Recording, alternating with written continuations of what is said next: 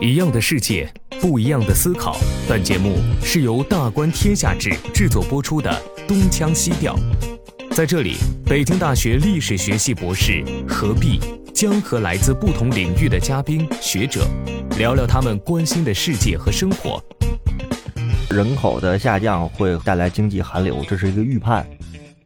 一方面，我们焦虑着人口不够多；另一方面，我又说，哎，以后的趋势是用人工智能来替代人。你一直吃这个人口红利，一直保持低成本劳动力，工厂流水线，每个流水线的工人像机器一样的进行工作。呃，中国可能是这个世界人口史上有史以来第一个会数字如此庞大的一个未富先老的国家。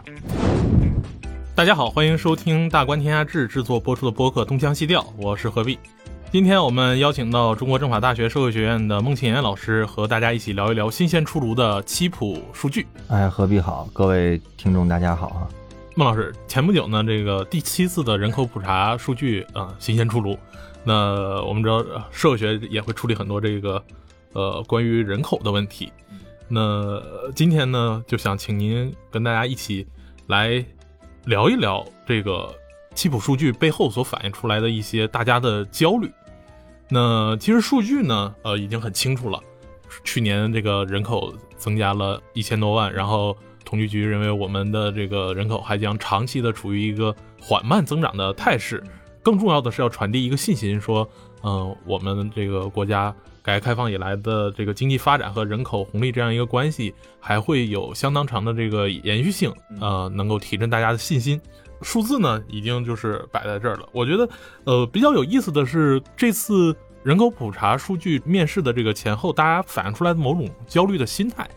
呃，因为一零年的这个六普，呃，咱们也都经历过，其实当时也没有说像现在这样对于人口有这么强的焦虑。呃，提个问题，就是您能不能从社会学的专业角度来说，为什么一个现在的国家需要定期的做这种人口普查？在回答这个问题之前，我先说一下，就是说我其实并不是一个人口学的专家，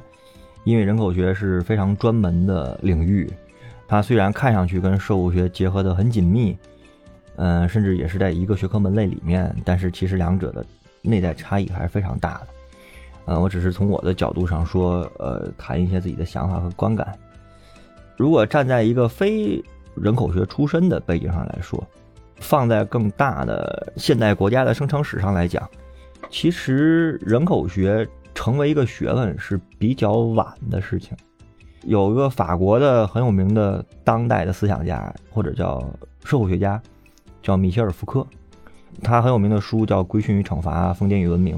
但大家可能不知道，他其实专门讨论过人口问题。在福柯那儿呢，其实是讲现代资本主义国家生成之后，或者现代国家生成之后。需要面对的一个核心问题，是我所这个政治体所管辖的这个土地范围内究竟有多少个人？为什么要统计这个呢？因为它关乎到国家的治理。因为资本主义国家是以国家或者现代国家是以国家为单位的。什么叫现代国家是以国家为单位的？它需要知道，作为一个国家而言，它的这些基础性要素，比方说人口，然后每个人口可以创造什么样的产值和价值。进而呢，这些人口都是性别比例是什么样的？因为他要去判断人口的代际的延续。除了这些问题之外，每一个人口从事经济活动，还意味着会带来税收。所以，其实你去看福柯就讲得很清楚：现代国家出现，除了我们说那些制度上的要素、什么观念上的要素，有一个特别重要的，就是把人口纳入到了国家统治和治理的重要的范畴之内。除了人口之外，伴随人口而来的财政问题和财税问题，成为了现代国家生成的一个重要问题。为什么？因为我们经常说，现代国家有一个非常美好的说法，叫做国家是是提供公共服务的。那提供公国家又是纳税人让渡出来自己一部分权利，对吧？然后聘请一个所谓代理人或者是政府，这现代国家的理念哈，来管理这个国家。那好，我有多少纳税人？能提供多少资金？这些资金其实都是什么？都是我提供公共物品的这个储，就我们就带引号储备金，对吧？我要用这些钱来提供公共物品。因此，对于一个以世界为自己面对对象的现代国家来说，人口以及由人口而产生的税收问题，成为了最为重要的国家治理议题，人口学才应运而生。其实这是人口学变成一个学问的关键问题，这个是在西方整个现代国家发展史上所出现的一个状况啊。这个是对这个问题的回答。所以，呃，前一段时间这个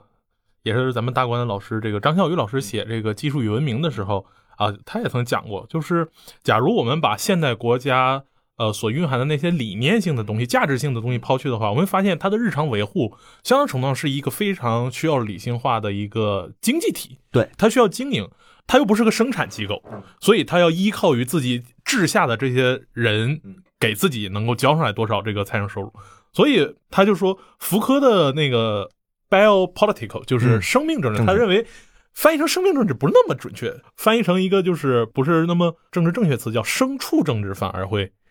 更好一点，这是他比较极端的说法了。就某种意义上，他这时候会发现所谓的人口治理没有那么强的呃价值属性之后，他只在乎你能生多少个人，这些人每个人能做多少劳动，能给这个国家这个人造的人造物能够提供多少这个资金。嗯，这个时候就就会发现这个反而变成了一个相当冷冰冰的东西。是的，因为我们先不去讲这个价值判断哈，我们先不去讲这个这样的说法对不对，或者是这样的话是现代价值还是非现代价值。我觉得这个它就是一个人口对于国家来说，对于所有国家来说都是冷冰冰的，这跟体制、跟政治的观念或者跟文化的传统没太大关系。它对于一个现代国家治理来说，它是高度冷冰冰的。我们也不用去苛责说，哎，为什么这个？那你国家一个国家不搞这个人口普查就好了吗？不是的，人一个现代国家不关心人口问题，大家自由生长不就完了吗？不是的，因为现代的国与国的关系，我还是觉得霍布斯讲的是比较有道理的，其实是非常丛林法则的关系。就是现代的秩序和观念奠定一套东西，就是人是自由的，人是平等的，人是有自我意志的，人是有主体性的，这是今天特别喜欢聊的话题。这些都没问题。但是当你变成国与国的关系的时候，你们我们不要忘记，洛克在政府论里讲得很清楚，一个政府，一个 government，最核心的目的是两个，是维持两个秩序：第一，对内维持政治共同体的秩序；第二，保证面对其他的政治共同体的时候，自己的共这共同体不受到侵害，对吧？那好，按照这个逻辑，如果在现代的国际秩序中，或者叫经济格局中，或者叫政治的局势中，一个单个的国家政治体希望自己可以保证本政治体的利益不受侵害，那么人口是一个必须的问题，而且是一个必须精确处理的问题。这是一个给国家决策提供一个重要依据的一个判断标准。所以，这个我们不去讲，呃，什么这个所谓价值上的判断，它就是一个冷冰冰的事实。很多的搞哲学的，或者是搞理论的，呃，做理论研究的，我们都会对这个有有一点说，哎，人怎么能是人口呢？人应该是主体性的人，而不应该变成一串统计数字。这个说法也没错，但从本质上，你对于国家而言，人就不仅仅只是人，而是而必须把它变成统计数字，这是现代秩序对国家的要求。但是它的议题又是非常宏大，因为这是对于国家来说。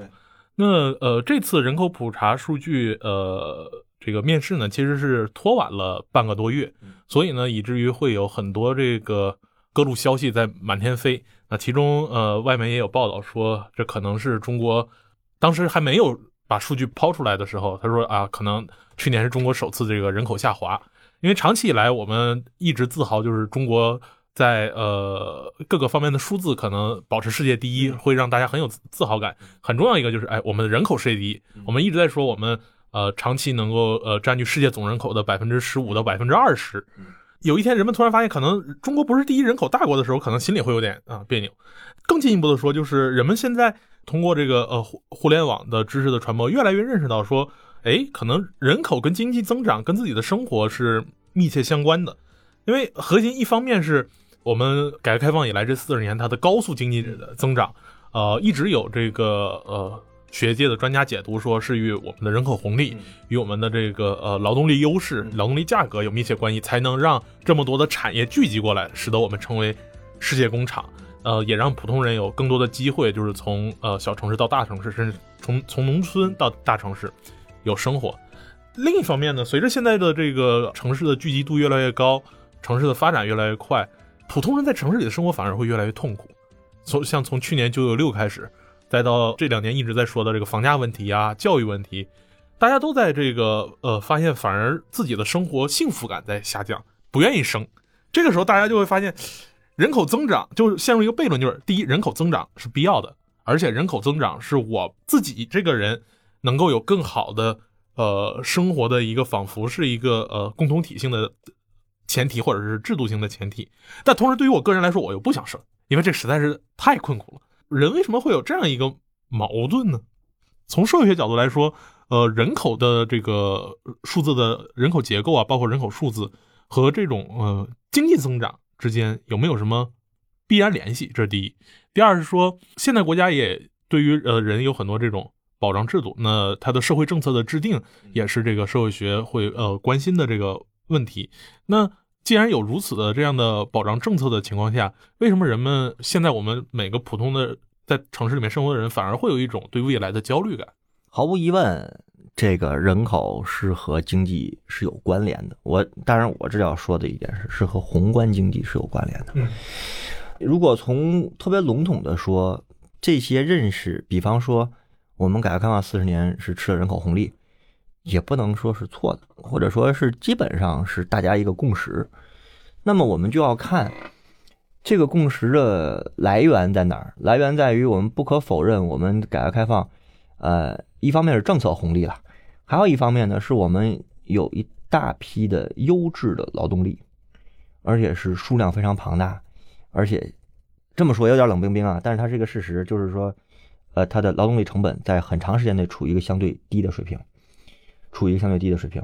呃，其实你也能看到，当劳动力水平价格上涨的时候，资本会自然的去寻找更低的劳动力。所以，最近一年也出现了一些，就是所谓外资转向东南亚或者是非洲，其实是一个资本的，这是一个资马克思讲资本是逐利，这是非常天然的过程，一个自由的流动过程。那么，就是也就是意味着过去的四十年。呃，改革开放中，我们吃了一波人口红利，是依靠劳动密集型产业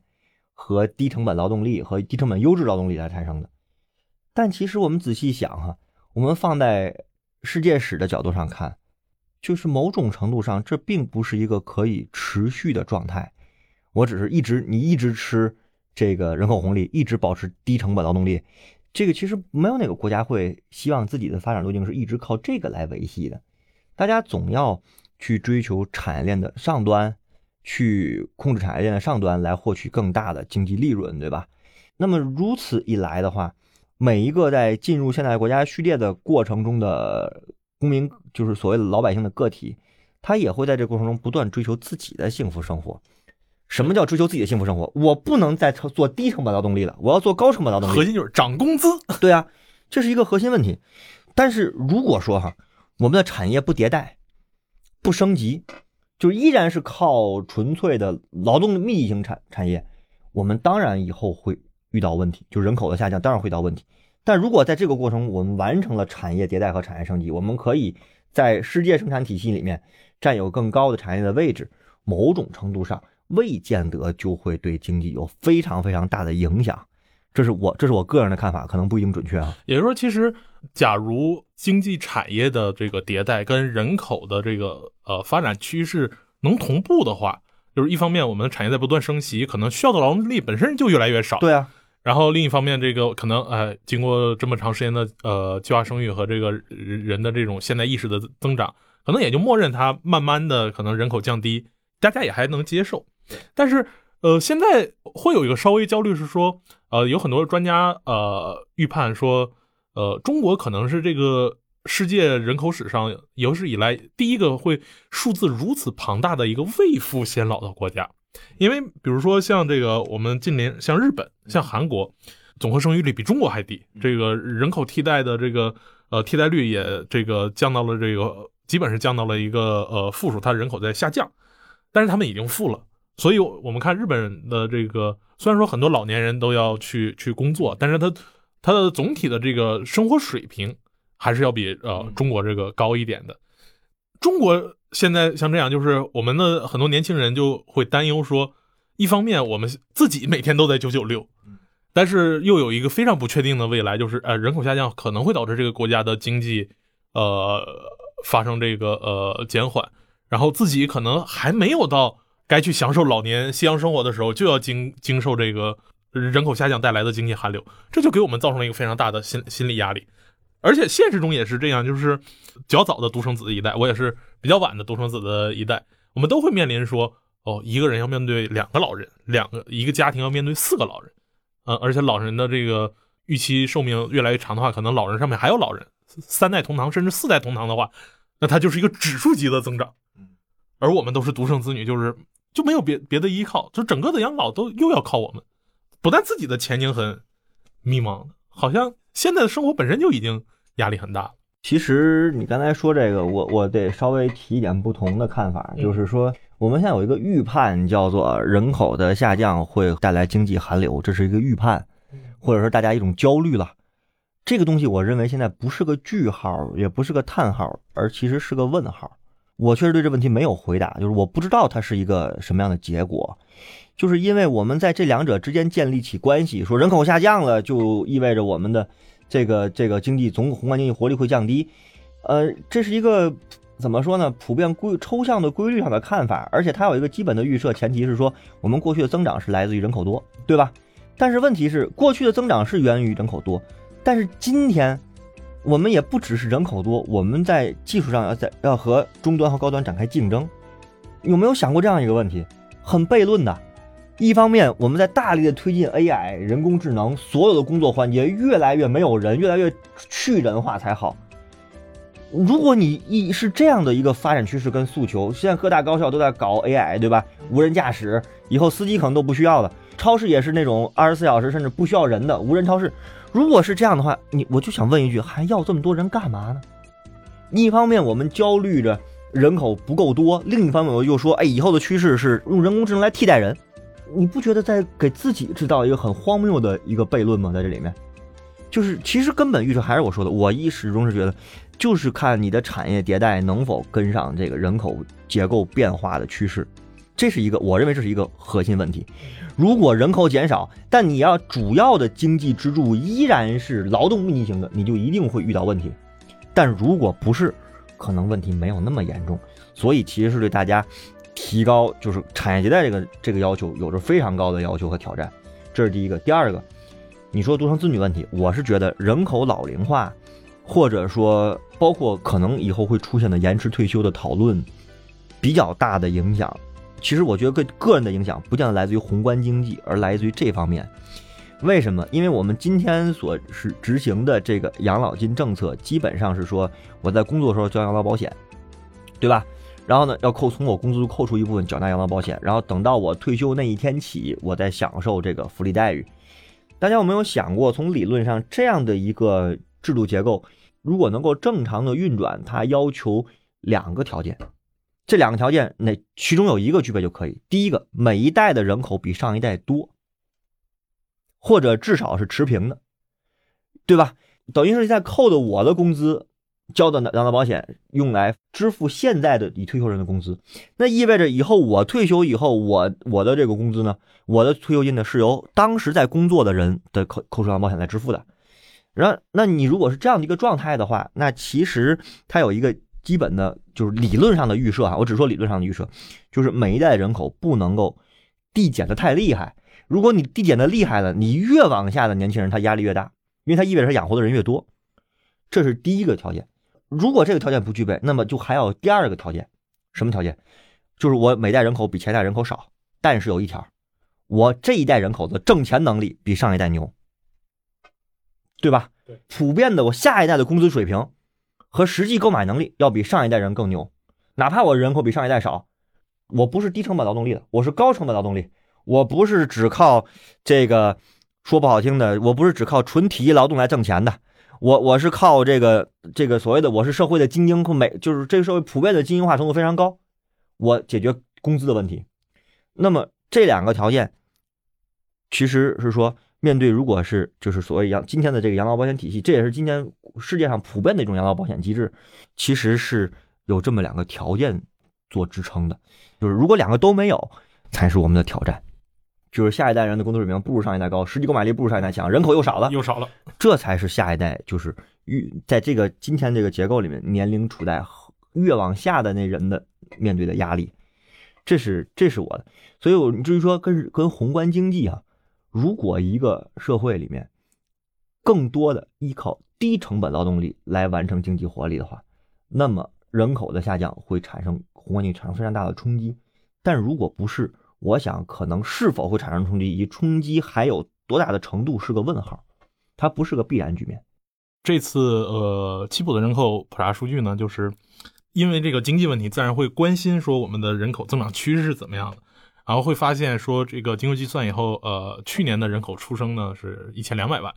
那也是呃这几年也是最低的，之前就是大概一千四，然后一千七，一直在往下下滑。抛开中国的这个呃经验来说，我们去看世界的这个人口发展，无论是欧洲、西欧，还是我们看到的这个东亚的日本、韩国，呃，甚至是这个前苏东地区的这个呃俄罗斯和东欧地区，我们会发现，当这些国家经济上或者是呃在它的制度上，呃相当的成熟，并且相当的这个呃现代化发展了以后呢，人口都在不可避免的萎缩下滑。以至于说，很多人就说这个欧洲续命现在靠引进移民，而引进移民引进哪儿呢？不是穆斯林就是非洲的黑人。就我们会发现，就是不带有这个呃价值判断来说的话，的确是相对来说啊比较保守或者是比较落后地区的人反而会更愿意生啊。中国也有句话，就是那时候呃九十年代讲超生游击队啊，讲这个呃为了宣传计划生育的好的时候。我们也会说，这个你观念越落后，你才会越越愿意生孩子。现在我们反倒会看来说，当生孩子是件好事的时候，反而会大家就会有疑问：为什么我们的社会越来越发展的时候，我们的生育观念在改变的趋向，竟然是一个要少生孩子的趋向呢？这个其实是一个比较复杂的问题。我用简单的话来说吧，就是我对这个问题的理解可能不正确啊，但我只是我的看法。这个是现代社会，或者叫现代性这个玩意儿。几乎可以确定的产生出的一个结果。那首先我们说现代性是什么？就是现代化或者现代性、现代文明到底是什么？现代文明的核心特点有两个，第一就是工业化，这个是现代化的毫无疑问的一个技术的一个环节和支撑。那工业化的逻辑是什么？我告诉大家，我觉得国民化的一个核心逻辑其实是去人化。工业化的核心逻辑其实是把人不当人，我这话可能说的有点过分了哈，但是你仔细想，工业化的逻辑是，在一个工业生产的环节上，就是一个产品从原料到最后出厂成产品，它中间经受过无数环节，对吧？最理想的是这个环节里面不需要人操作，是一套机器化的，然后大部分的是是什么？工厂流水线，每个流水线的工人像机器一样的进行工作，对不对？这个是工业化的。但同时，现代化还告诉一个什么东西？你是有主体的。它文艺复兴、启蒙运动以来对人的人性的主体的发掘，这两者之间同时在现代化中产生，你会就是我们经常说的内卷嘛？被困在系统里了，系统是现代性产生的一个核心的要素。同时，你又不甘心坐在一个被困在系统里的人，你又觉得我有主体性，这两个之间会打架的，会有特别激烈的打架。所以，这是现代化内生的矛盾。那么，这个东西和。人口有什么关系呢？现代性还有第二个东西，强调个人发展，就强调个性。不管我在系统里，我是做什么样的工作，我是流水线的还是是个白领，我都要努力争取工资，争取更高的收入，来实现我的价值，对吧？这个是我们的普遍的一个一个一个现代性的一个说法。从韦伯那儿讲，呃，职业是一种天职观 （calling），就是资本主义精神。这个。现实积累财富不是原罪，不是我贪婪，而是我为了成为上帝的选民，对吧？这是基本的说法。我是一个 calling，然后我不断的积累财富，实现我个人的价值。但是在这个过程里面，就会出现一个新问题：第一，人口会向大城市聚集，或者叫会向某些地方聚集，因为产业的发展不是均匀态的。在一个国家来说，特别是一个幅员辽阔的国家来说，产业的发展一定不是均匀态的，一定是有先发展起来的部分。而我们说，哎呀，我们可以通过国家行为和调控来使得这个先发展的部分跟其他地方稍微平衡一点，或限制一点，或怎么样调节一点。但你本上改变不了一个自然的趋向，就是人天然的会忘了向往的美好的生活，或者是奔向那些机会更多、资源更多的城市中去。为什么？他们我们的理由也很正当，为了更好的生活嘛。有多少人就因为孩子，就是其实离开自己家乡到孩子到北京、上海这样地方打拼，其实无非是为了孩子争取一个更好的入学机会嘛，和教育条件嘛，对吧？好，紧接着悖论出现了，这会出现下面接下来两个悖论。第一个悖论，我在大城市里打拼，生活压力巨大，生活成本极高，非常多像我这样的人。不是说像我本人，就是像像很多人就会一样的同质性的，都是到涌到大城市来。这个城市是有非常多优秀的教育资源，有非常多就业的机会，但有一点，任何优质的资源和优质的机会都挡不住一个字儿——人多，它就会变成稀缺。优质资源本身不是稀缺的，只有当人口极多的时候，它才会变成稀缺的。无论从工作、从买房、从什么都是这样，从教育都是这样。它一旦变成稀缺，紧接着涌进这个城市的每一个人就会考就会感受到，我的成本在无限的增加，就是我的生活成本、我的工作成本在无限的增加。无限增加以后，马上就出现问题，或者说不愿意生的原因很简单，生活成本太高了，压力太大了。看看最近特别火那电视剧《小舍得》，你看那电视剧以后，有多少人觉得？有人说那是贩卖焦虑，但其实好多人说这哪是贩卖焦虑啊？这太写实了。我身边好多当爸妈的朋友都直接说说电电视剧太写实了，这不是贩卖焦虑，就就是特别真实的北上广的父母的状态，他就不愿意生。好了，涌现代化涌向大城市，然后就是提供了一套价值观念，涌向大城市，自我成长，努力奋斗，成功。但是其实非常残酷的，成功的其实大部分只是那个意义上的成功，只是小部分人，而那些大部分没有获得那个意义上财务自由或成功的人呢？又在又不得不在这样的状态下生活，因为他还 have a dream，他还他还有一个梦想，要要要怎么样？越是这样，越形成生育率的降低，然后这个压力的增大，等等等等问题都会显而易见出现。所以，生育与否，我认为和现代与否不是一个价值关系，而是一个很自然逻辑的衍生，变成这样的结果。这个是我我所理解的。所以我有时候总在想。就是如果说我一般都很慎重的提什么对策，如果说有什么对策，我真的觉得如何考虑避免资源的过度的集中到某些地区或大城市，可能是有一点点好。我说只是可能啊，有一点点好处。这个费孝通先生和吴文藻先生最早社会学的两个老先生，最早提出的几个说中国要搞要大力发展中小城镇，要去。做离土不离乡的工业化路程，就是离土，就是我离开农业了，因为农业生产不了那么多价值了，农业机械化之后，对吧？但我不离开家乡，就是或者说换句话叫就地工业化。其实今天看，我觉得真的两位老先生是有着非常敏锐对未来的洞察的，因为你只有这样才能避免资源集中，才能避免这些人都往一个地方跑，往一个地方跑又发现又在这待住了。生活成本压力又极高，生育率降降低，几乎是一定是这个结果。所以，我我自己是觉得，学者说，我觉得没什么用。为什么？因为涌向资源聚集的城市，这几乎是一个符特别贴合人本能的这么一个反应。孟老师从这个社会学的这个角度解读了关于人口和现代社会之间的这样一个关系，而且也看到了说。呃，的确，当现代生活给了人们一个，呃，您一直强调给了人们一个无限可能的时候，